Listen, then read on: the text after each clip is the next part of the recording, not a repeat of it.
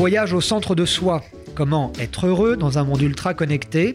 Un feuilleton d'Arnaud Attia en 12 épisodes qui vous invite à un voyage intérieur pour être en phase avec soi et avec le monde.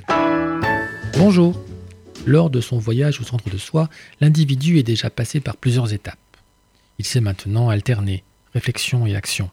Il réfléchit et agit en conséquence. Il tire les enseignements de ses actions pour faire évoluer sa réflexion. Ces mouvements de va-et-vient lui permettent d'entrevoir le développement avec plus de sérénité. À partir de là, comment le parcours se présente-t-il? Quelles sont les étapes et les caractéristiques de tout développement de l'esprit? Il existe un objet qui semble bien utile pour comprendre ce qui se passe. L'échelle. C'est le thème de notre épisode d'aujourd'hui. L'échelle. Regardons-la ensemble. On connaît bien sûr le récit de l'échelle de Jacob, présent dans la Bible. Jacob, qui doit fuir son frère Ésaü, fait un rêve étrange. Il rêve d'une échelle qui part du sol et rejoint le ciel. Sur cette échelle apparaissent des anges qui la parcourent dans un sens et puis dans l'autre. Dieu se tient au sommet de l'échelle. Il s'engage à protéger la famille de Jacob et lui lègue la terre sur laquelle il se tient. Pour moi, l'échelle peut être vue comme le symbole même de la quête de soi. On retrouve d'ailleurs l'échelle dans les autres traditions, par exemple en Inde ou en Perse. L'échelle a notamment la caractéristique de disposer d'échelons, qui sont autant d'étapes dans la progression d'un individu.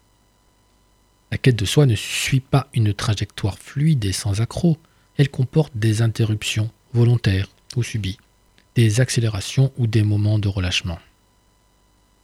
La notion d'échelle introduit aussi la dimension verticale. Quand un individu se développe, y compris dans le monde professionnel, on dit d'ailleurs qu'il s'élève. Dans toutes les époques, on a souhaité monter, et accéder à des formes toujours plus avancées de connaissances. On pense aux colonnes qui soutiennent les temples grecs, aux menhirs, celtes, aux obélisques, égyptiens. On peut dire qu'un homme qui souhaite progresser peut parcourir l'échelle de haut en bas, c'est-à-dire du niveau conceptuel, la théorie, l'idéal, jusqu'au niveau pratique, le concret. Or, on a aussi vu que le monde de la pratique et de l'expérimentation est un espace d'apprentissage remarquable. L'individu qui réfléchit sur ses actes peut alors parcourir l'échelle de bas en haut, c'est-à-dire interroger sa pratique et ajuster son comportement. Dans ce cas, l'individu peut s'engager dans un dialogue avec le réel. Que signifient les événements qui m'arrivent? Que signifient les événements qui m'arrivent? Qu'est-ce que cela dit de moi et de ma vie? Il veut trouver du sens à tout ce qui lui arrive. Parfois, il en vient même à penser que certains moments participent à quelque chose de plus grand, il est plus en phase avec son environnement. Par exemple, devant un enfant qui sourit devant la beauté d'un paysage, l'homme sent qu'il apprend quelque chose sur lui-même, sur la vie et sur le monde. Dans ce cas, l'homme s'engage dans l'échelle avec un mouvement ascendant. Chaque élément de la réalité concrète est l'occasion d'un dialogue. Par ailleurs, quand Jacob aperçoit-il l'échelle Dans son sommeil, en pleine nuit. On retrouve ici l'importance de l'ombre, propice à la méditation et à la réflexion que nous avons déjà évoquée. Le rêve de Jacob permet d'illustrer également que le développement de l'individu n'est pas seulement le fruit d'arguments rationnels. Que l'échelle soit sociale ou personnelle, l'individu qui veut progresser a intérêt à mobiliser toutes ses dimensions, qu'elles soient conscientes ou non. L'échelle de Jacob, qui apparaît dans un rêve, montre que le développement comporte des aspects non prévisibles. Faire uniquement appel à des arguments rationnels est certes puissant, mais ne prend en compte que le monde de la logique et de la maîtrise, en quelque sorte le monde du conscient. Pour atteindre les sommets, il faut savoir définir une vision qui inclut aussi de l'émotion, du ressenti. L'échelle permet donc de dire qu'il faut progresser par des prises de conscience.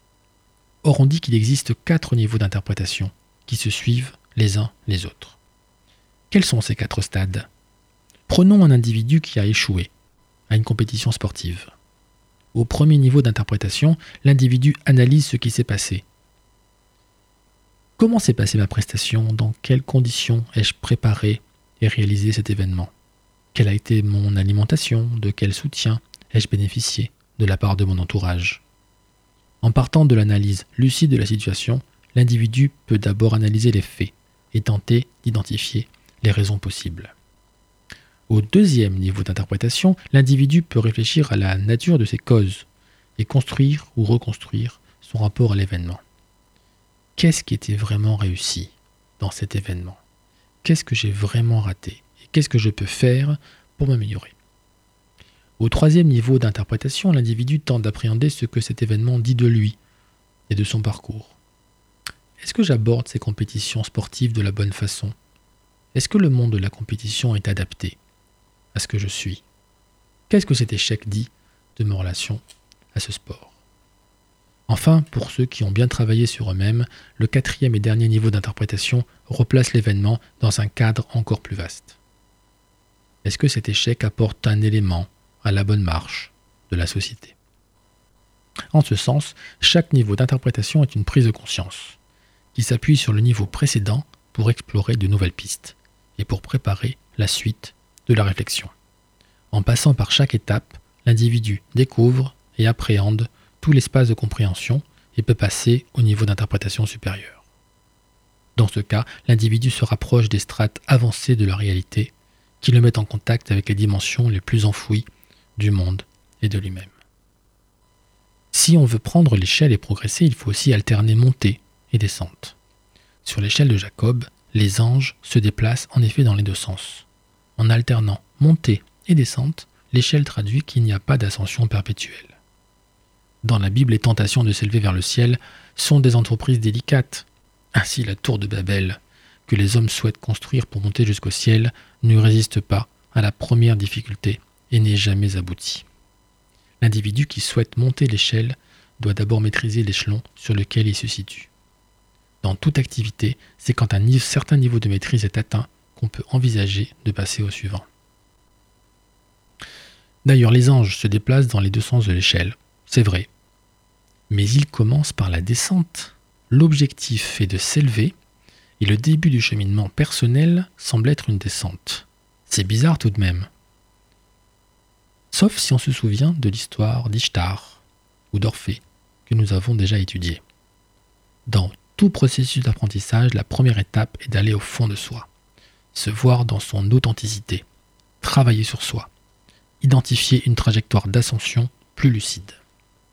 Cela s'apparente à une remise en question, nous le savons maintenant, s'interroger sur ce que l'on croit avoir appris, puis reconnaître qu'il y a d'autres manières de faire.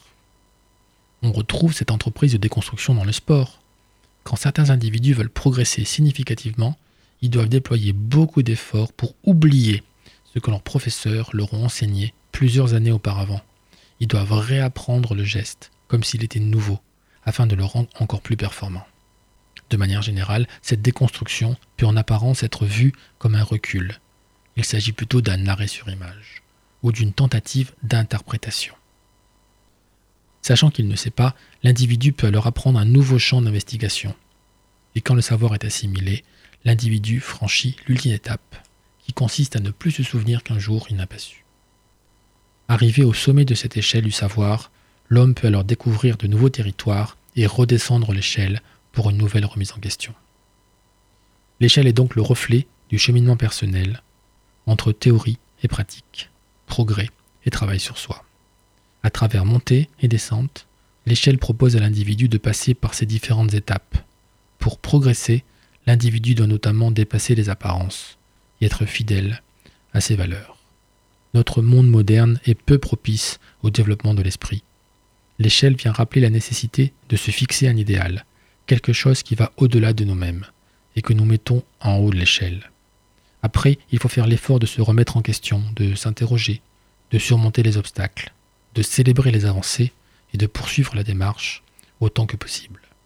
Dans ce voyage au centre de soi, l'individu est maintenant bien outillé et il voit à peu près ce qu'il attend. Jusqu'où peut-il aller? Nous le verrons dans le prochain épisode. A bientôt c'était Voyage au centre de soi, un feuilleton d'Arnaud Attia, docteur en sociologie, qui vient de publier Voyage au centre de soi, 12 étapes vers le bonheur et l'épanouissement aux éditions d'Hervy.